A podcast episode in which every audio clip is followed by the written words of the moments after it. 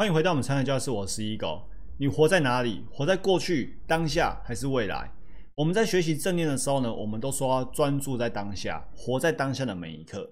但是呢，在阅读《财富自由之路》的时候，你可能会觉得很矛盾，因为呢，李下来告诉我们说，活在当下真的是一个很好的建议吗？我们有没有可能呢被困在永恒的当下？那这到底该怎么办？好，这几集呢，我们就要来思考这件事情。那我先跟你说一个结论，结论就是呢，两者并不冲突。那我们来看一下呢，财富自由之路如何告诉我们不要活在当下。他说，我们不要活在当下，我们可不可以活在未来？他告诉我们说，我们不不只可以活在未来，而且呢，我们还必须活在未来。那如何去活在未来呢？你了解他的意思之后，你会发现并不冲突。如何活在未来？它有这些这些步骤。第一个，你现在对于未来有一个预测，然后呢，那个预测需要经过一段时间才能得到结果。然后呢，你在现在哦，已经笃信你的预测是正确的。于是呢，你提前照那个所谓预测的结果开始去行动、去选择、去思考。那在行动、选择、思考的过程呢，时间就开始只走它的嘛，因为时间我们无法控制嘛，它就流逝了。那你在这个时间过程当中呢，你还是行动、选择、思考。于是呢，你终将走到那个结果出现的时刻。然后最后，事实证明你。那时候的预测是正确的，由于你提前按照未来正确的结果去行动、选择、思考，所以呢，在相当长的时间里面，你生活中的一部分就是活在未来。所以你会发现这段内容跟我们学习的是不冲突的。这有一点像做目标设定，你先做好一个目标，然后呢，你笃信说你就是要这个目标，然后，你就去行动，然后呢，慢慢的一步一步达成那个理想中的自己。那你下来说预测。预测呢是一个只有少数人最后呢可以掌握的能力。为什么？因为多数人不愿意放弃百分之一百的安全感，他们不肯放弃呢全视角，不愿意接受自己的思想视角有盲点，所以呢他们无法长期全面的思考。哦，这段内容是昨天的内容。于是呢，这些人说不上活在未来或者活在当下。他就只是那样的存在而已，好像他就自然而然在世界上，然后随着时间的流逝，他一天一天的变老，但他其实并没有为了他人生去做出什么思考或行动过。那我们来做一个简单的预测，你就更可以理解这一篇想要讲什么意思。比如说，从长期来看，脑力的产出率一定比体力的产出率高，而且高出许多量级。长期来看，体力增长的玻璃顶很明显。脑力增长的玻璃顶不知道在何处。然后呢，我们也可以去预测，预测什么？体力衰退的时间会来得很早，脑力衰退的时间来得晚比较多。然后呢，我们可以做预测，通过暴力哦，真的就是那些暴力哦，抢劫啊，然后偷窃啊，透过暴力可获得的暴利正在减少，就是利润啊哈。因为从大趋势来看，一定是知识才更可能产生更大的暴利、更大的利益。所以这就是他所谓的预测，去预测这里比较宏观的思想上的哦，不是说我们去预测股票涨跌。那李笑来自己曾经也做过所谓的神预测，预测什么？当他听到知识就是力量的时候，他认为说这句话就是对的，他已经预言未来就一定会实践知识就是力量这一句话，因为他在那个时候他觉得怎么想这个道理都是对的啊，所以呢他就提早在那个时候笃信。然后呢，开始去行动、选择、思考，对不对？但是呢，很多人认为这东西很空泛，认为说知识就是力量，没有什么操作指导意义，所以呢，他就不予理会。只是呢，作者就理下来，他非常认真的对待。所以呢，我不知道大家知不知道，他透过这几本书哈，与时间做朋友，然后呢，财富自由之路，然后包括在得到 APP 的专栏，他已经获利了真的是几千万的人民币了。然后呢，这里还有一个。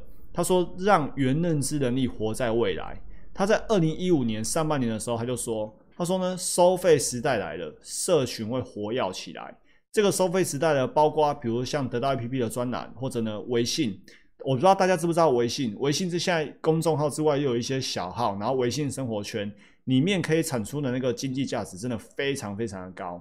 但是他在二零一五年那时候说的时候，没什么人理他，然后他就自己默默开了微信的公众号。”那时候他开的微信公众号，也有很多人说微信的红利期已经过了。但是呢，事实证明他又从这里面又知识变现了很多。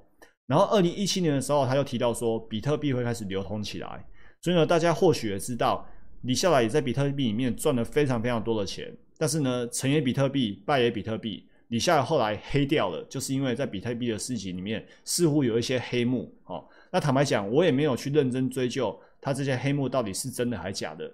反正呢，这本书的知识带给我很多的收获。我我喜欢这个老师的内容，好，我喜欢这个真理。那你说我是不是喜欢李笑来这个人呢？目前他真的是在市场上黑掉了，哈，也在中国大陆也黑掉了。但是呢，我也不知道真相，那我也懒得去查证，因为查证它是白的，是黑的，对我来说不重要。重要的是这些道理带给我很大的成长。好，再来就是他也承认哦，他的预测不一定正确。我跟大家分享，我昨天有提到说这本书我看了五次，但是我一直到今天第五次，我才认真看到这句话，就是呢，他有承认说。他要我们活在未来，他要我们去做预测，但是他承认说他自己预测成功的数据其实也没多好看。那到底有多难看，他也没有清楚的说。但是我觉得也不重要，就算他预测失败，但是他已经从这些知识变现，已经从比特币比特币里面赚到累积几亿几亿的人民币了。除非他其其他的失败也赔了几亿人民币，但看起来是没有。好，不知道，说不定有。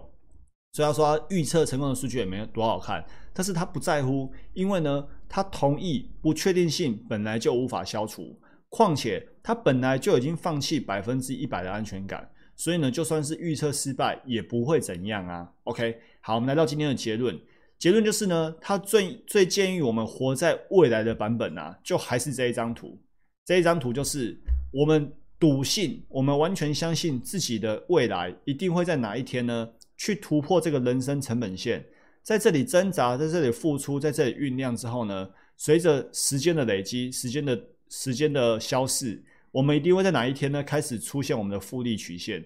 这条复利曲线呢会在单位时间之内越涨越多哦，因为我们已经进入到一个复利的阶段了。那我们一定要笃信未来一定会有哪一天去突破这条人生成本线，于是变得更好哦。这在前面几章节其实就已经开宗明义讲过了。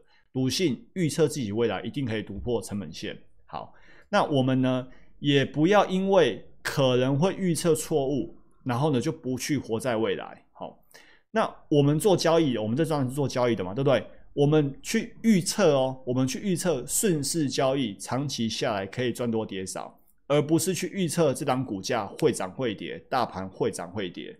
我们笃信顺势交易是一个理想的方法。那我们如何可以相信？因为呢，也真的很多赢家他们是靠顺势交易这样过来的。那这个专栏、这个交易系统、这个策略，目前为止也是信奉顺势交易，而且目前的绩效这几年也都是正期望值的。所以种种迹象显示，我们利用顺势交易这个思维、这个哲学来做交易，一定可以在未来变得更好。那所以呢，我们就可以百分之一百二十相信，全心全意赌气，好，全心全意实践。好，最后讲讲我个人的心得。我觉得呢，我们在思想、在心态上要活在未来，但是呢，行动上要专注于当下。我们心中明白自己未来目标是什么，就很像那个要呃，突然忘记那个 斯多葛哲学告诉我们的。斯多葛哲学告诉我们说，我们要有一个崇高的自我，然后呢，不断的这个崇高的自我，这是现实中的自我，不断让现实中的自我呢，去靠近崇高的自我，哦，最理想的自我。那我们在现在，我们都相信，一定在未来哪一天，我们一定可以达到那个理想的自我。所以呢，我们时时刻刻都在向那个理想的自我靠近，不管是在思想上，在作为上。那这也是一种预测啊，预测我们一定会变得更好，预测我们一定可以去做到理想中的自我。